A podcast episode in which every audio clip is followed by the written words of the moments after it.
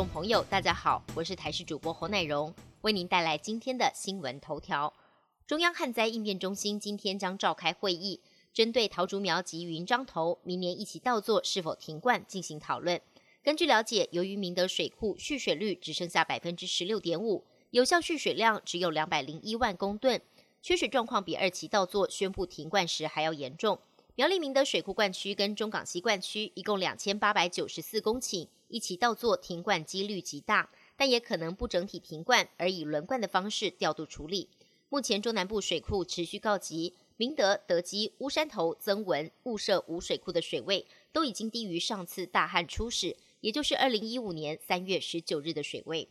交通部观光局砸两亿经费推出春节疏运孝亲专案，希望引导南部民众到北部过年，达到疏运分流的目标。每房补助一千五百元，而且可以补助四个晚上，最多可补助六千块钱。适用对象是五十五岁以上的民众。不过，活动昨天第一天开跑，业界却似乎不买单，只有八家旅行社参与，许多业者兴趣缺缺。业界分析，专案限定六天使用，去程及回程都指定了日期，而且只能搭大众运输工具，门槛太高，还不如申请冬季平日团游补助，而且春节还要发两倍薪资，投入人力根本不划算。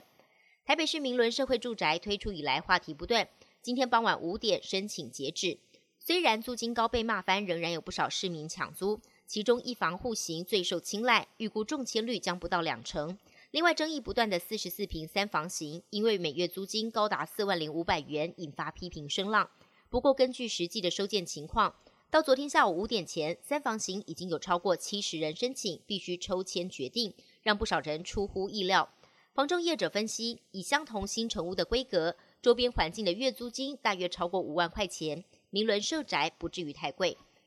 继日前入选彭博五十最具影响力人物之后，美国富比士杂志八号公布了二零二零年全球百大最有权势女性，总统蔡英文也以第三十七名入榜。富比士杂志指出，蔡英文是台湾第一位女性总统，在二零二零年以超过百分之五十七的得票率高票连任，并且在新冠疫情当中防疫成果卓越。入榜的还有美国首位女性准副总统贺锦丽。此外，上榜百位女性当中，有二十三位是属于政治及政策领域。蔡总统在当中名列第八。美国总统当选人拜登在今天正式提名六十七岁的退役四星上将、前美军中央司令部司令奥斯汀出任国防部长。奥斯汀毕业于西点军校，作风行事稳健，一向沉默寡言。早在拜登做副总统时，两个人在中东及南海等局势就有紧密的合作。他服役四十一年间，做过中央司令部司令，是首位黑人指挥美军在中东的部队。人事案一旦通过，美国将出现史上首位的非裔国防部长，而这项任命案还必须通过参院的听证认可。